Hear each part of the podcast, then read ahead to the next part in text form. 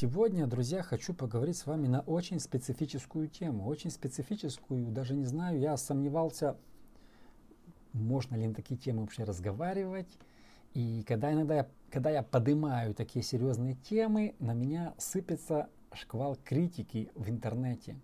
Потому что сегодня церковь, конечно же, она другая, чем было сто лет назад, когда были наши родители, наши деды, когда они открывали.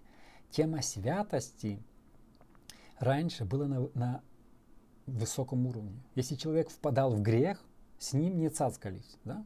Э, я не говорю, были крайности, конечно. Есть крайности сегодня, да.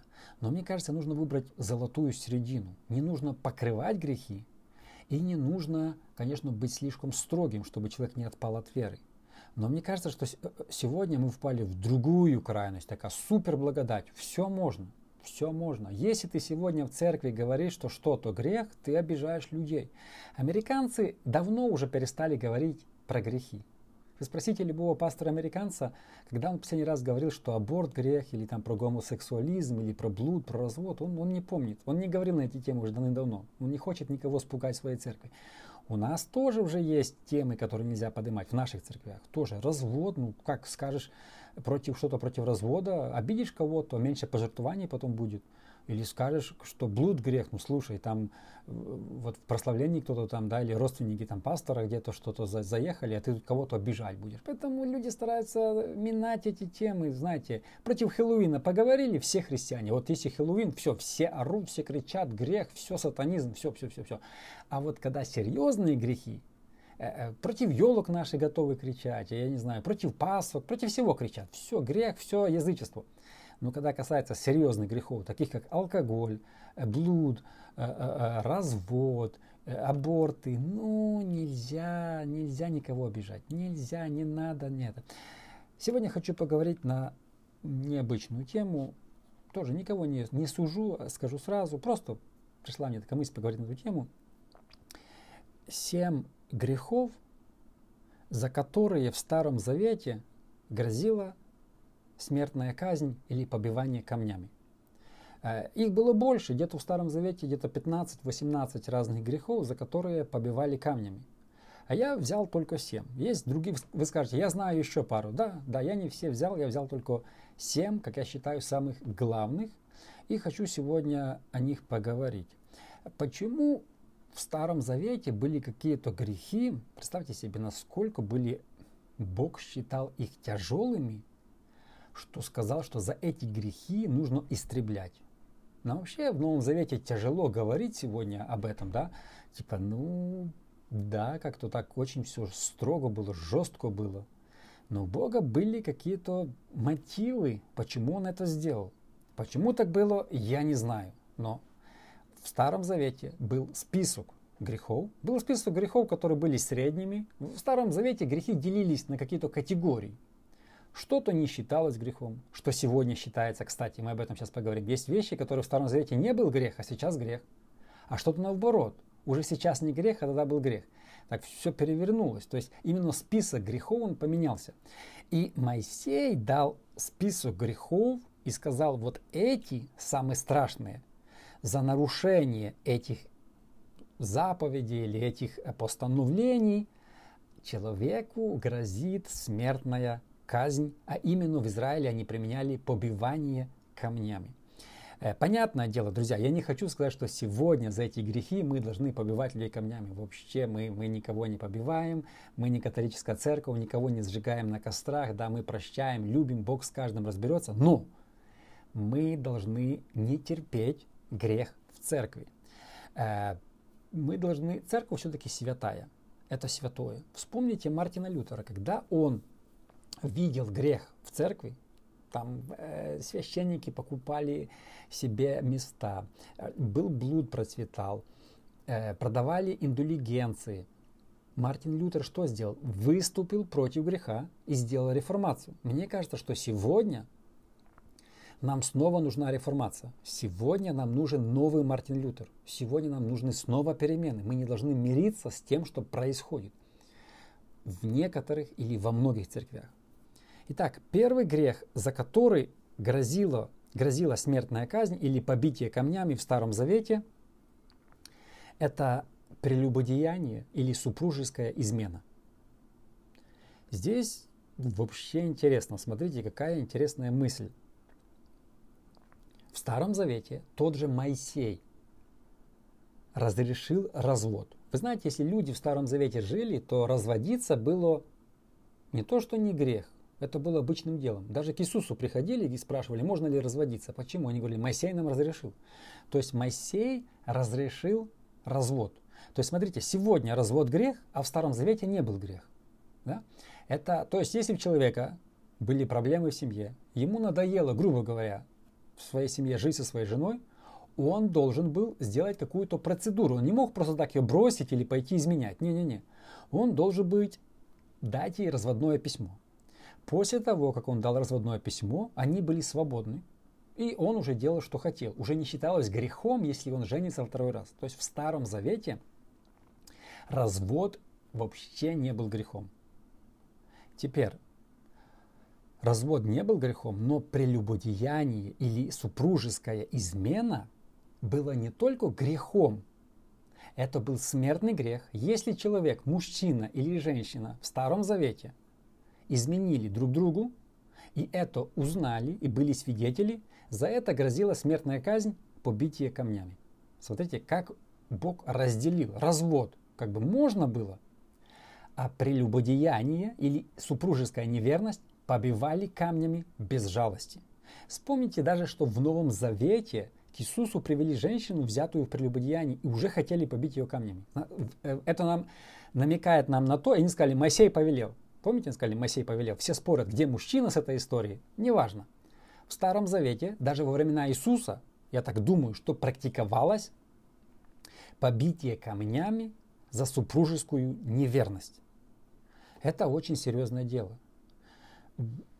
Я не знаю, если бы сегодня закон Моисея продолжал работать, ну, во многих церквях нужно было побить половину людей или 10% э, камнями. Потому что, ну, э, смотрите, о чем я хочу сказать. Э, пару дней назад я написал довольно-таки скандальный пост, что я даже не назвал имя специально. Я никогда не называю имена. Не хочу никого осуждать, не называл имя. Сказал, что один человек, пастор, влиятельный, даже не сказал в каком городе, Э, изменил своей жене, долго изменял, долгое время изменял.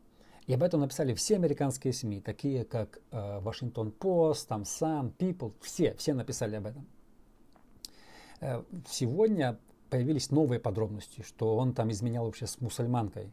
Они полгода уже там непонятно чем занимались, пили алкоголь, Э, э, блудили, что хотели, то творили. В это время он продолжал вести церковь, проповедовал, молился, возлагал руки, как ни в чем не бывало. Святой человек. Пару дней назад жена, нечаянно, не знаю как, открыла его телефон, увидела эту всю вот нечисть, переписки, фотографии пошлые. Она рассказала епископу, и епископ его снял со служения. Теперь, опять же, у меня нет доказательств, опять же, его подружка новая, дает всем подряд сейчас интервью. И в Нью-Йорк пост она заявила, что когда его сняли со служения, когда жена уже узнала, он пришел с ней прощаться, и они продолжали заниматься всяким развратом. Теперь смотрите, я написал статью на моем фейсбуке, кто из вас читал, что вот пастор упал, блуд это блуд, мы не должны покрывать грех, но я даже не назвал имя. И просто я написал то, что, ребята, страшно, что сегодня, знаете, что самое страшное? Не, не то, что он согрешил. Если он согрешил, например, сблудил, и сразу пришел покаялся, это одно. Но если он полгода тихорил, и пока его не поймали, и он такой же, ой, пишет в, в Инстаграме, я извиняюсь, после того, как его поймали. Ну, то это уже не покаяние, мне кажется. Нужно каяться не просто я извиняюсь, а там такое покаяние было, там такая фотография, такая понтовая, такая, знаете, без, без всяких этих. Как каялся Петр? На коленах со слезьми. Как каялся Давид когда-то? Слезно просил э, днями и ночью. Когда я написал этот пост, знаете, на меня все половина, у меня было где-то 700 комментариев э, под моим фейсбуком, налетели все, ну не все, половина, скажем так, не суди и судим не будешь. А ты молился за него перед тем, как такое писать? Лучше помолись. Вы знаете, там его в Инстаграме все писали, мы молимся за тебя, давай, ты такой молодец, бла-бла. И знаете, мне такие задают, ты молился за него? Я говорю, я не молился. А за что молиться? Если он уже покаялся, то зачем мне молиться за его покаяние? А если он не покаялся сам, он же знает, что он делает. Что я должен за него молиться? Я лучше за неверующего соседа помолюсь. Что я должен тратить на него свое время? Вот мне говорят, ты молись за него. А что я должен молиться? Ну, грубо говоря, чего? Понятно, мы должны всех, за всех молиться, но что я обязан молиться за отступника? И, вы знаете, меня начали критиковать, было за собой смотри, скоро сам упадешь, начали проклинать. Просто реально христиане начали проклинать прокленными. Мне пришлось удалить много комментариев, потому что, ой, не суди, э, а что ты это поставил, э, неверующие будут смотреть, будут соблазняться. А, а там то, то, то. Кто-то говорит, эм, а, а, самый умный коммент, смотрите, самый умный комментарий. Э, христианская армия, она самая жалкая э, в мире, самая жестокая. Она добивает раненых. Это мне написал один пастор. Я говорю, подожди, ты, ты что-то путаешь вообще грешное с праведным. Армия добивает раненых. Он что, воев... знаете, армия солдат воюет за свою территорию, за родину. И вот когда он воюет, его могут ранить во время, когда он защищает родину. Этот человек, когда он там блудил, он что, Бога защищал, он воевал за Бога, проповедовал. Он пошел в стан врага. Это не солдат-защитник, это солдат-предатель. То есть тут нужно защищать наши. Вот армия, она... Есть, я понимаю, если бы человек был миссионер, поехал в какую-то страну, там было давление, он впал в депрессию, он раненый. Абсолютно. Он на поле боя, его поразил там враг его нужно поддерживать, молиться за него, финансово поддерживать. Я понимаю, но если человек добровольно, имея миллионы долларов, напис, написал много книг, и он сегодня скрывая полгода, проповедуя, не, как это, и тут говорят, не суди, потому что он раненый солдат. Ну, он не раненый солдат. Знаете, в церкви нужно не стесняться называть прелюбодеяние грехом. А в Старом Завете не только грехом, а его бы взяли, вывели за город и побили камнями. Я, я, не жестоко говорю, я просто, я не говорю, что и надо побить камни, может он покаялся, абсолютно, я буду только рад. Пойдет он на небеса, если покается, пойдет на небеса. Я его не сужу и не называю имя и не буду называть. Э, не хочу, чтобы, знаете, я кого-то судил, но я говорю в общем, сегодня есть такая тенденция во многих служителей даже, которые, когда они падают, продолжать втихаря вести церковь, молиться, возлагать руки на людей, в это время идти заниматься не, не всяким срамотой всякой, непотребством всяким, да? Но в конце концов церковь это святое. Бог, Иисус Христос пришел спасти нас от грехов. И мы сегодня, сегодня, вы знаете, грех себя чувствует комфортно в церкви. Не только в американцев, у нас тоже. Мы думаем, американцы про грех не проповедуют. Стоп. Я сказал, назвал прелюбодеяние грехом. Вы можете посмотреть в Фейсбуке на моей странице, как на меня все орут, кричат, доходит до проклену. Да ты такой, ты всякой, за собой смотри, кто там, давай на мою семью, давай гнать, кто что может, за что, ни за что, за что я сказал, что, ребята, давайте себя хранить. Прелюбодеяние есть прелюбодеяние. Мы не должны сегодня впускать грех в церковь. Потому что сегодня мы разрешаем прелюбодеяние, завтра будет гомосексуализм, потом будут аборты, потом будет и непонятно что дальше. Потом вообще станем не церковью. Мы должны остановиться. Нельзя. Если человек опозорил церковь, сегодня все газеты про него пишут, опозорил Бога, он должен побыть на какой-то дисциплине. А то сегодня что, согрешил через день, говорит, меня Бог простил, я буду дальше проповедовать. В смысле? Помню, когда-то, да, когда в старые времена, когда мой отец был дед, кто согрешал, он был какое-то время на дисциплине, год или два, до служения и ногой не подсту, чтобы не, не подходил. Хочешь служить, служи себе и своей семье. Не надо в церкви служить, без тебя попроповедуют. Я такой помазанный, на мне помазание, я буду проповедовать. Подожди, себе попроповедуй, себя поучи, потому что ты учил других, а в это время занимался срамотой. Понимаете, и вот когда наши люди готовы защищать блуд и орать на меня. Хотя я никому ничего плохого не сделал. Назвал грех грехом. Но посмотрите, что происходит.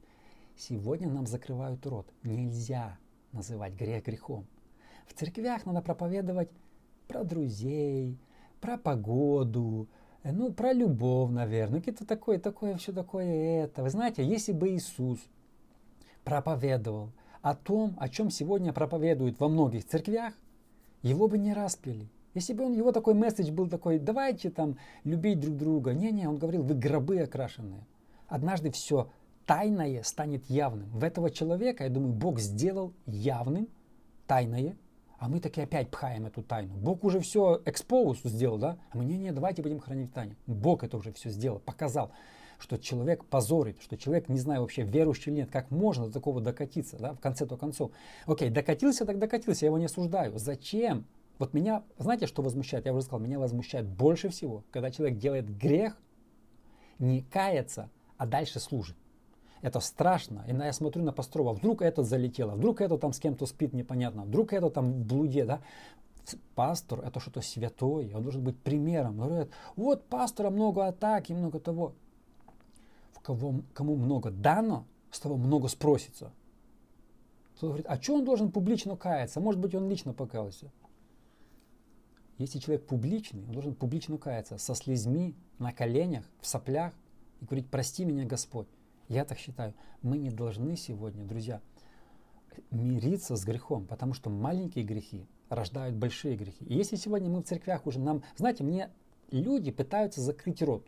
Не суди, не суди. И давай на меня говорить, там, ты сам за собой смотри, чтобы не упасть.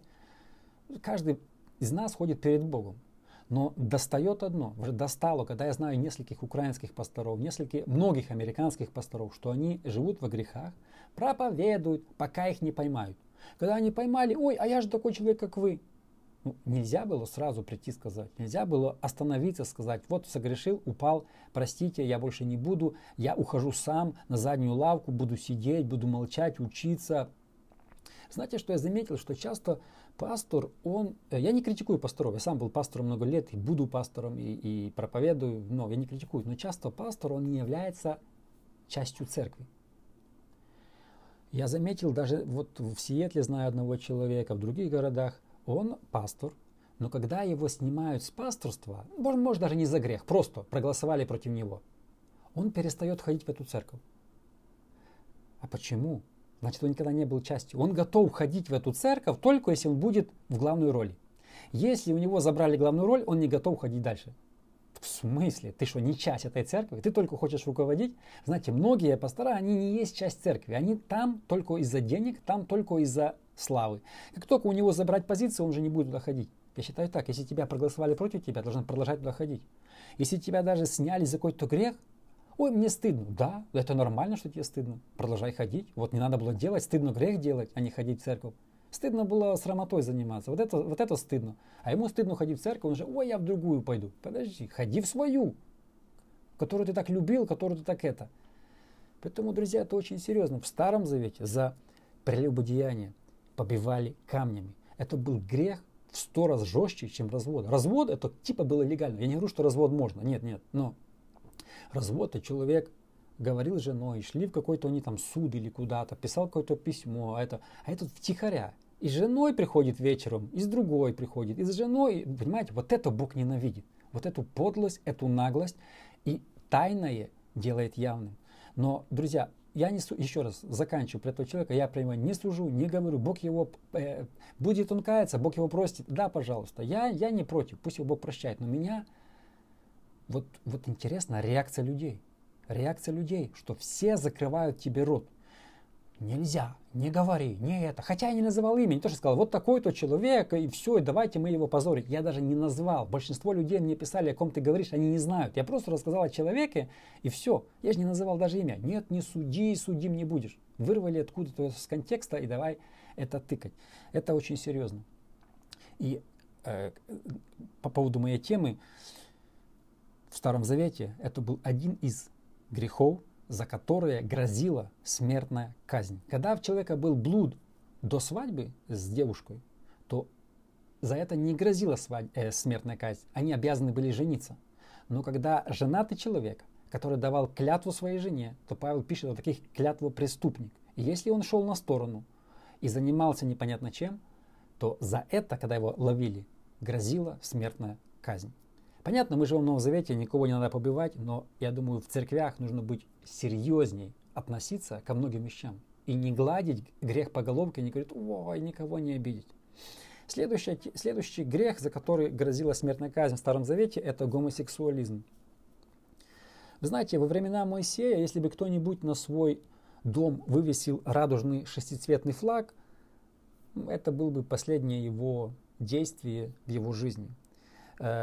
Это э, в то время это считался очень серьезный грех, и тоже несколько раз в Библии написано, что за это грозила смертная казнь.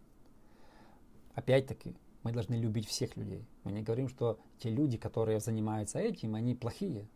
Они, мы должны за них молиться, э, мы должны им проповедовать. Но смотрите, опять какая мысль. Церковь не должна идти на компромисс. Вот посмотрите в Портленде, в Даунтауне, на многих церквях протестантских, лютеранские, э, конгрегациональные, э, епископальные, лютеранские, даже методистские. На их церквях висит этот шестицветный флаг. Что это значит? Я недавно возле одной церкви ехал в Портленде. Они такие, все welcome, все welcome. Мы любим, а, а все остальные хейтеры, да, вы, вы занимаетесь ненавистью, вы не всех принимаете. Не, мы всех принимаем. Иисус всех принимал, все грешники возле него толпились, он никого не откидал. Но грешники в присутствии Иисуса менялись. Он сказал грешной блуднице, иди и больше не греши. И я думаю, там было Божье присутствие, я думаю, что она пошла и больше не грешила. Иисус э, менял людей. Вспомните Закхея.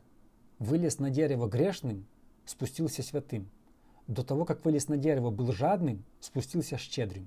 Я раздам половину имения. Кого чем обидел, воздам четверо. В присутствии Иисуса люди менялись моментально. Мы говорим, мы всех любим, правильно, мы всех приветствуем в церковь, да, но мы приветствуем людей в церковь, грешных, для того, чтобы они менялись и стали святыми.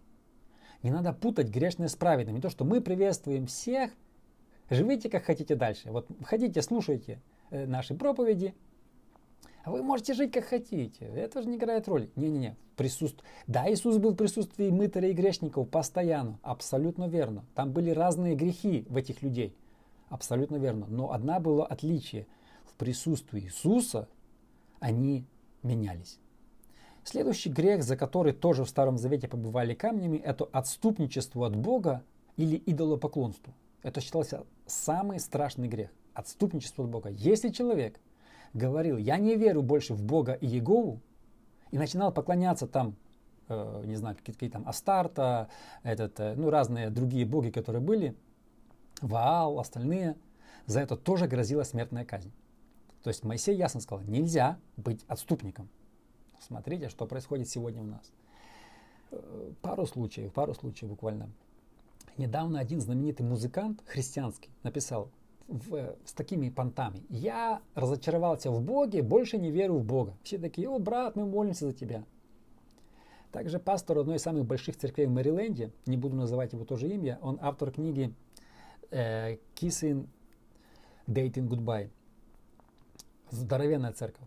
Написал недавно, я уже не верю в Бога, поэтому, друзья, мы остаемся друзьями, но просто я не верю в Бога все христиане, как всегда, мы молимся, чего ты, ты поддерживаем тебя, бла-бла-бла-бла. Знаете, в Старом Завете за отступничество, за такое наглое отречение от Бога, такое наглое отречение от Бога, еще тем более в Фейсбуке, еще в Инстаграме, с такими понтами, я в Бога не верю. Один пишет, я сын пастора, я вырос, это, но я уже в Бога не верю. В смысле? Как тебе язык поднимается сказать, что ты не веришь в Бога? Да наши деды, их заставляли автоматом отречься, они не отрекались. Ты живешь в свободной стране, и тебя там что-то где-то в жизни не получилось, и ты уже свой язык поднимаешь, что ты не веришь в всемогущего Бога, это стыд, срам и позор. Знаете, сегодня христиане вместо сказать, слушай, ты отступник, что ты меряешь своим языком, мы говорим, ой, ой, такой ты, ты что, жалонька, давай мы за тебя будем молиться, тебя не, ну, не знаю, молиться надо, но тут надо что-то больше, чем молитва. Мы должны быть все-таки, ну, как-то беречь имя Бога. Если человек своим языком начинает ляпать, что он отрекается от Бога, страшнее греха я еще не слышал. Вот не зря в Старом Завете за это все побивали камнями. Но мы сегодня, мы же никому не скажем это плохо. Мы никому не скажем, ой, что ты делаешь, беззаконник, отступник, что ты делаешь, что ты своим языком несешь. Отступничеству от Бога. Смотрите, когда язычники не знали Бога, их не надо было побивать камнями. Но если человек знал Бога и отошел от Бога, его надо было побить камнями. То же самое сегодня. Знаете, человек просто делает неверующий грех. Это одно. Наркоман там еще ворует. Но если человек родился в христианской семье, ходит в церковь, но потом он уходит, становится отступником, это опасный грех. не все отступники могут вернуться назад. Есть точка невозврата. Есть точка, когда человек уже не хочет каяться. Знаете, вообще люди, которые родились в христианских семьях, они должны быть очень благодарны Богу, что им повезло. Вы знаете, в Белоруссии 1% верующих людей. То есть, если вы родились в Беларуси и вы христианин, вам крупно повезло, вы один из ста. Если вы родились в христианской семье, и вы тут начинаете рассказывать, что вы не верите в Бога, потому что там у меня что-то случилось, в Украине 2-3% примерно верующих. Нам тоже всем повезло. Мы счастливчики, 3% верующие. Представьте, что у меня сосед слева, справа, напротив, сзади нас неверующие все. Наша семья была верующая. Мне повезло, это как лотерея. Я счастливчик, что Бог спас моего деда, моего отца. Моя мама мне проповедовала, я познал Бога. Я должен ценить этим, что я иду на небеса. Но есть люди, родившись в христианской семье, у них поднимается язык, и они такие... Недавно слышал одну женщину, я в аварию попала, Бог допустил, я больше не верю в Бога. Во, во, во, во, куда ты свой язык поднимаешь? На кого? На Творца Вселенной, Всемогущего Бога. Как вообще у человека может верующего, который знал Бога, подняться язык против всемогущего Бога? Что за отступничество? Знаете, мне кажется, что в верующих в церквях наших должен быть страх сегодня. Страх перед Богом. Вообще помыслить о Боге плохо. Э, не то, что говорить, что я не верю в Бога. То есть мы должны ценить тем, что мы рождены в христианских семьях, что мы знаем Бога, что мы покаялись из мира, что Бог нам открылся. Мы должны ценить этим. Не всем людям пока это дано. В Украине, если так помыслить, 97% у людей идет в ад. В Беларуси 99% идет в ад. А мы на небеса. И мы иногда пренебрегаем наше спасение. Вот в Старом Завете за такое отступничество побивали камнями. Это очень серьезный грех. Поэтому, мне кажется, мы в церквях должны ценить, что Бог нам явился, Бог дал нам вечную жизнь, Бог дал нам святую жизнь. И жить эту жизнь, а не, а не плевать, а не пренебрегать. Следующий грех, за который побивали камнями в Старом Завете, это гадание и волшебство.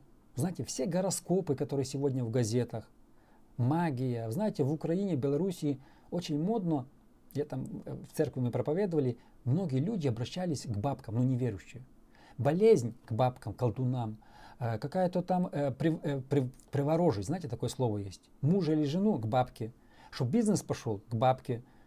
Люди массово вроде считают себя православными, массово ходят к колдунам. Эти Кашпировские разные, остальные, знаете, были такие популярные в 90-х годах. Людям нравятся гороскопы, даже в Америке, там гадания, гадалки себя рекламируют.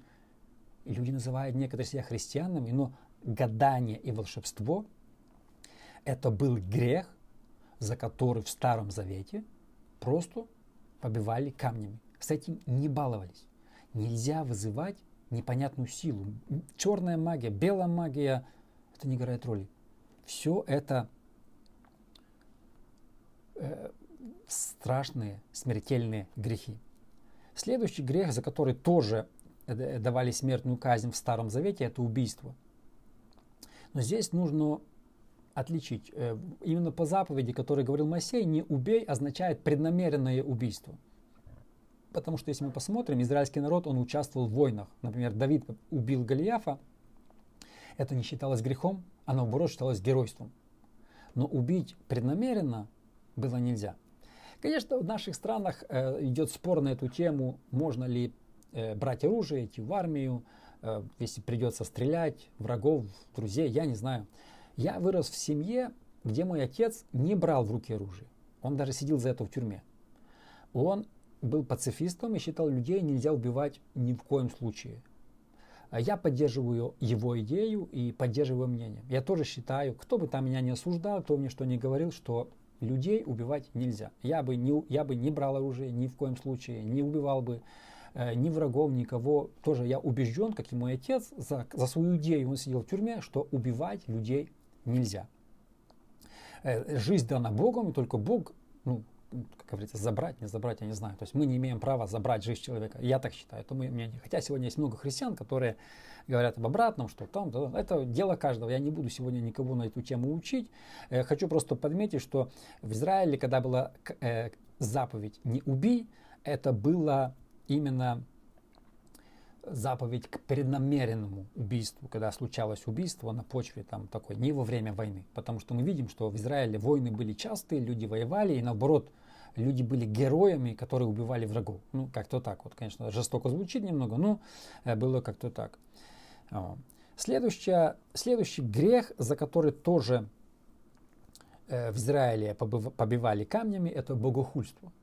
Мы знаем, что Навуфея, который, Ахау, которого хотел забрать виноградник, обвинили, типа два лжесвидетеля, что он богохульствовал, и после этого его вывели за город и побили камнями. То есть мы видим, что Стефана тоже за это побили в Новом Завете. То есть это мы видим, что это длилось, если человек, как они говорили, хулил закон Моисея и Бога, за это побивали камнями, и мы видим, что это часто практиковалось.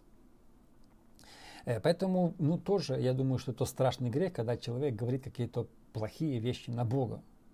И сегодня, ну, есть люди, которые, которых ничего не останавливает, они могут говорить богохульство, это говорить, ну, хульные, плохие, э, ну, какие-то, ну, не знаю, вещи на, на Бога. Это тоже был один из самых страшных э, грехов в Старом Завете.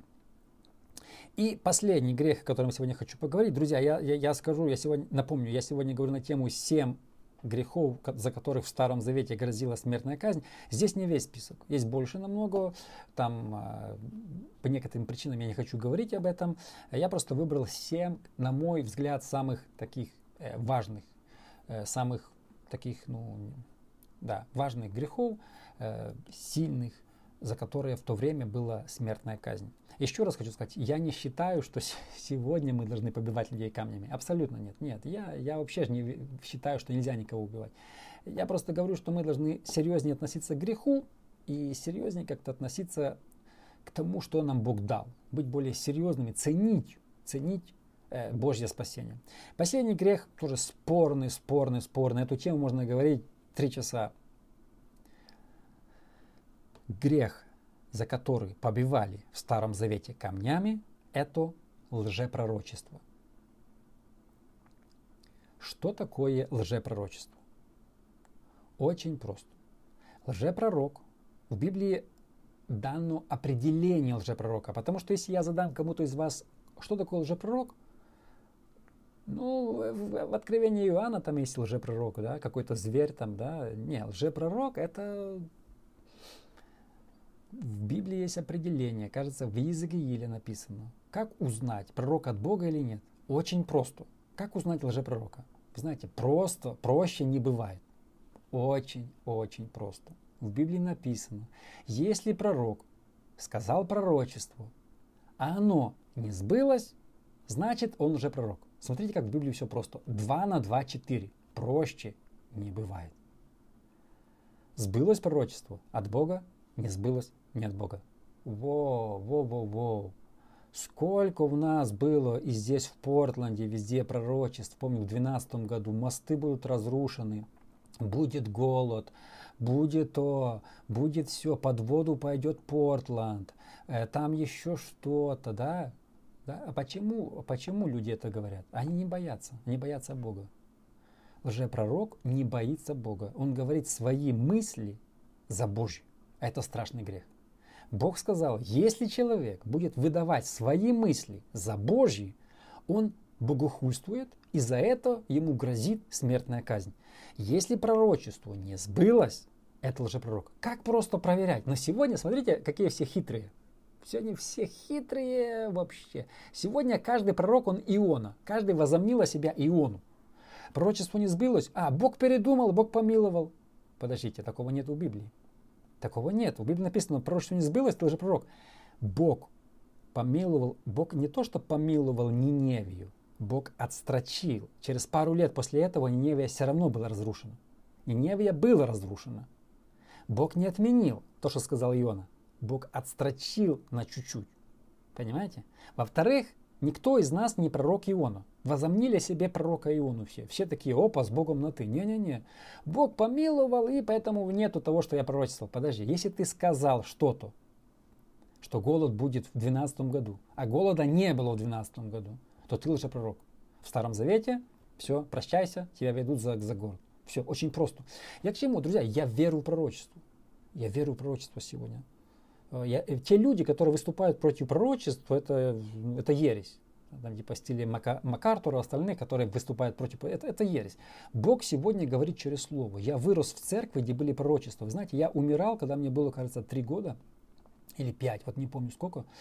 И Бог сказал пророку в нашей церкви идти ко мне и помолиться за меня, чтобы я встал. И в это время моя мама говорит моей сестре, иди к пророку, чтобы она пришла помолилась. И моя сестра идет по пророка, а пророк идет навстречу. Они встречаются. Я говорю, куда ты идешь? Я иду тебя звать. Я говорю, я иду к вам. Они пришли, помолились за меня. Я моментально встал и побежал, а уже умирал. То есть именно по молитве пророка я поднялся. Я думаю, если бы не пророк, я бы умер. Но Бог меня исцелил, поднял почти от смерти именно по молитве пророка. Я верю в пророчество. Вообще верю в пророчество. Я верю, что в церкви должны быть пророчества. В церкви должны э, э, указания. Бог дал пророчество э, Воронаеву, и Воронаев поехал в Украину и сделал пробуждение. Через пророчество Бог делает большие дела. Но мы сегодня пророчество превратили в гадание. Мы сегодня, наши некоторые пророки, в кавычках, они выдают свои мысли за пророчество. И что интересно, не хотят нести ответственность. Сказали и все. Потом не сбылось, а Бог помиловал. Где вы такое прочитали? Где в Библии написано, что Бог может вам сказал, и потом Бог передумал? Где такое в Библии написано? Такого нету нигде. Написано, не сбылось, лжепророк. И не надо мудрствовать, и он у себя корчить, там еще кого-то. Уже все ионы, нас кого не возьми, все ионы. И до сих пор пророчествуют. Знаете, вообще мне, мне страшно, когда вот недавно одна пророчица э, будет пришествие Христа 20 сентября, вот это что было. Все смотрят, читают, Бог сказал пророчество. 20 сентября прошло, а та себе хихихаха, ой, Бог перенес. Ну, вы понимаете, в чем серьезно? Во-первых, Бог не может сказать, когда будет его пришествие, потому что никто не знает. Ну, ну как можно, что наши люди, христиане, знают, что в Библии нельзя предсказывать второе пришествие, даже Сын Человеческий написано, не знал, когда был на земле.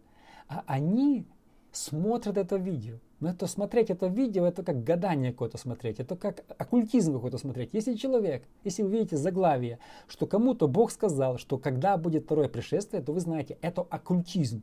Бог никому никогда не скажет, когда будет второе пришествие, потому что Бог никогда не будет нарушать свое слово. Есть Библия, она никогда не будет нарушена. Если человек начинает это все говорить, а знаете, о чем он говорит? Потому что ему надо внимание, все его смотрят, он становится популярным, и все. И он не, не думает этим, что он позорит Бога.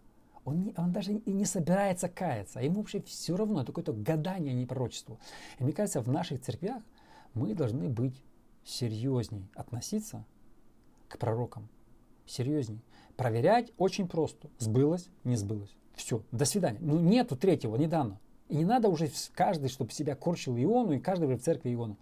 Очень просто. И я думаю, что нельзя, не зря в Старом Завете за лжепророчество побивали камнями, потому что лжепророки делали очень много зла. И последнее, я, я, я уже буду заканчивать.